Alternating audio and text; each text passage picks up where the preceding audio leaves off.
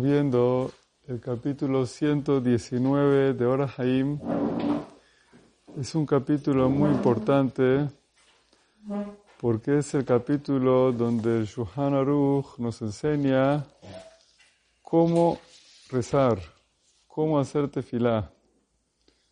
Por eso es un capítulo muy importante y básico de que hay que estudiarlo bien profundo y analizarlo bien.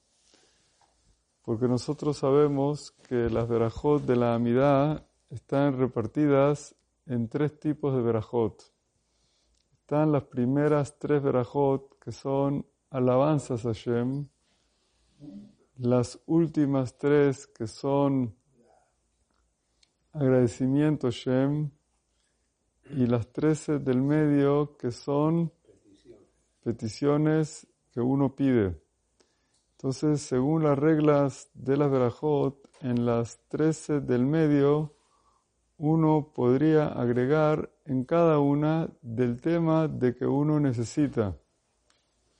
Nosotros en varias ocasiones, y en, y Shema Kolenu, uno puede agregar pedidos generales. Eso es lo que dice la Alajá. En varias ocasiones nosotros recomendamos siempre que si uno no tiene un pedido muy específico y muy claro y muy definido y muy exacto, que uno puede pedir en al final de la mitad en Yule Razón un pedido más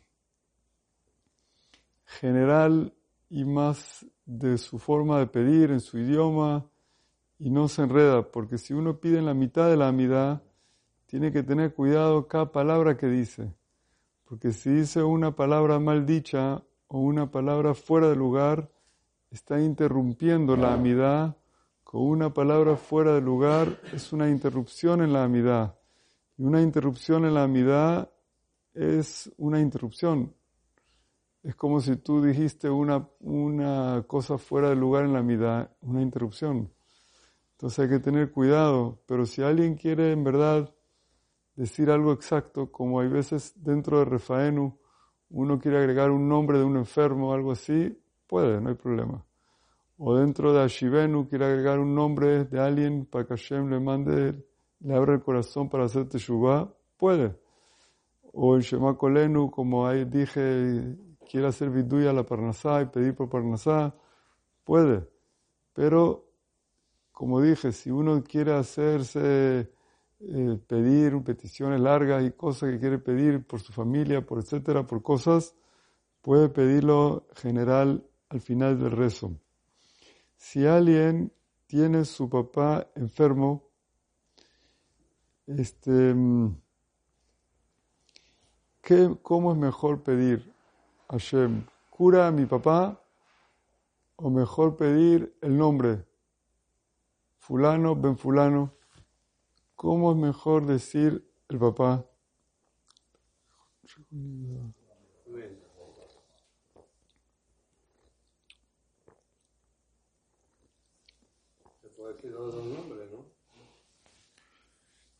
Entonces uno podría decir, cura a mi papá ya, Hashem sabe quién es su papá.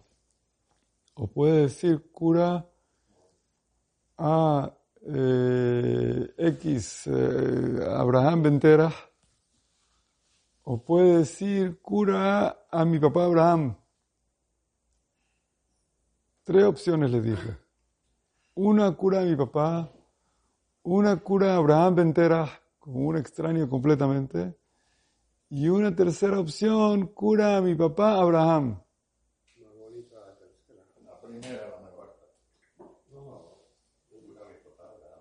Tiene que decir ven él o ven ella, la mamá o el papá de él. Cura mi papá en la primera. Entonces, el Sefer Hasidim lo trae el Knesset Agdolá y Rabbi Akiva Iger y muchos poskim traen una prueba de cómo rezó Shelomo Amelech por su papá David Amelech. No inventemos nosotros. Vamos a traer pruebas de los hajamim antiguos. ¿Cómo hicieron? ¿Cómo hizo Tefilá Shelomo Amelech? Él le pidió a Hashem y le dijo, David Abí. No dijo David Benishai Avi, dijo David Avi. ¿Y por qué no hace falta decir Benishai? Pero siempre cuando tú pides por alguien, tú dices Ben fulano. ¿Y por qué aquí no hay que decir Benishai? Piensen, usen la cabeza, ¿para qué Hashem les dio cabeza? Úsenla. ¿Por qué hace falta decir Ben fulano? Para identificar a la persona. Pero cuando tú estás diciendo mi papá, estás diciendo tu nombre, ya lo estás identificando contigo. En vez de decir Ben Ishai, estás diciendo Abba Sheli, mi papá. Es lo mismo. ¿Entendieron o no? En vez de decir Ben Ishai, estás diciendo Abba Sheli. Estás amarrándolo contigo. Es lo mismo. Entonces tú puedes, igual como tú puedes decir David Ben Ishai, puedes decir David Abshlomo. Es lo mismo. Pero también está que uno no debe nombrar al papá por nombre, ¿no? Parece que delante de Hashem sí se puede. No lo puedes nombrar a él cuando le dices, hey, Abba. Sí. Pero cuando hablas con Hashem, delante de Hashem no hay kabod. Él es lo máximo.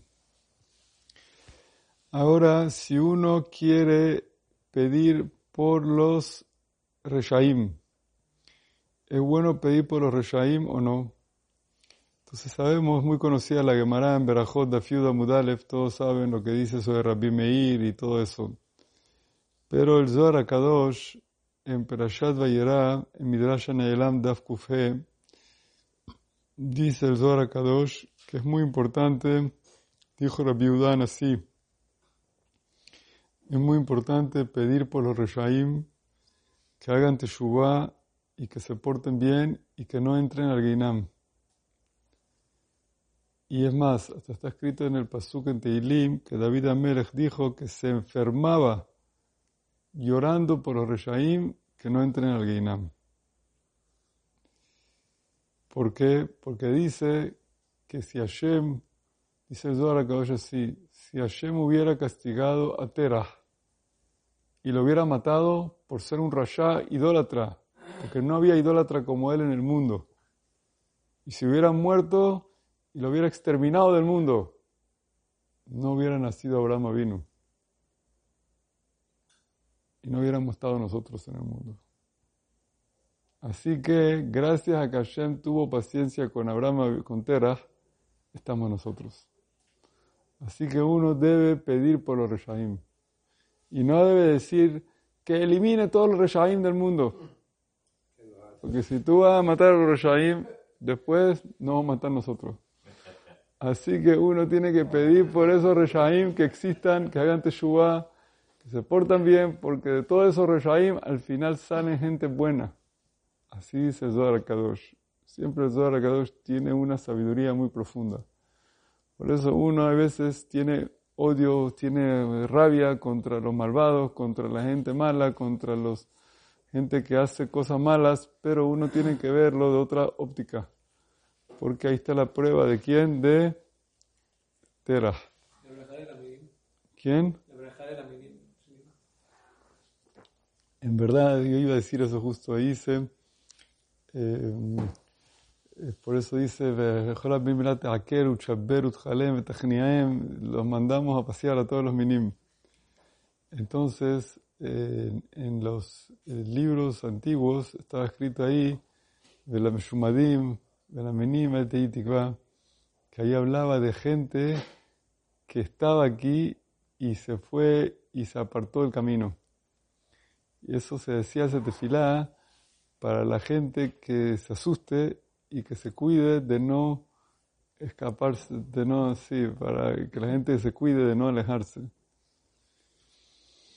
Pero Vadai que nuestro Ikar Bakashá es que hagan Teshuvah a esa gente.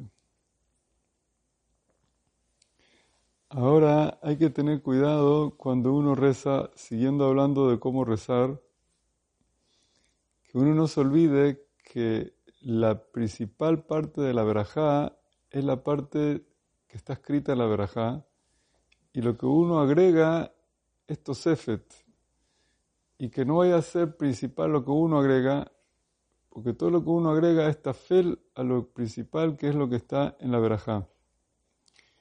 Lo principal es lo que está de Hashem en la verajá. Por eso es muy importante no olvidarse lo principal que es lo que está escrito en la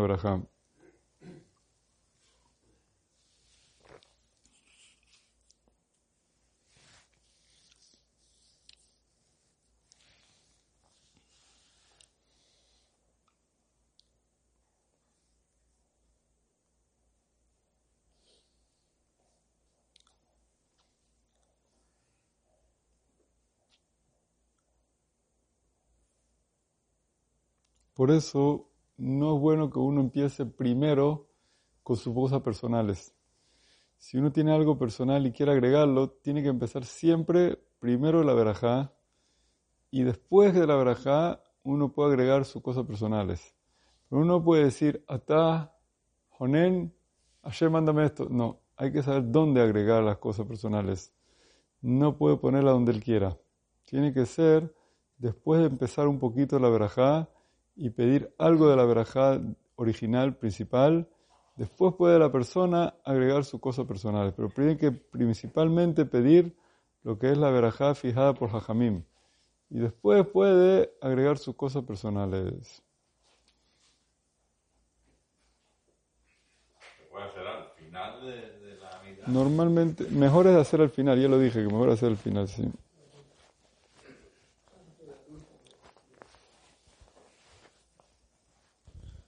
Ok.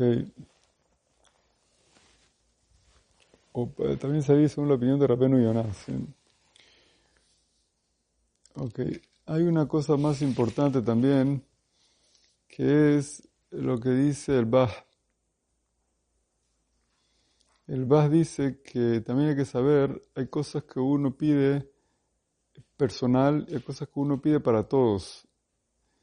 Y el Bach dice que mm, en Shomea Tefilá uno no puede pedir para todos, tiene que ser nada más cosas personales, privadas. Hay discusión entre los poskim si en verdad es así o no es así.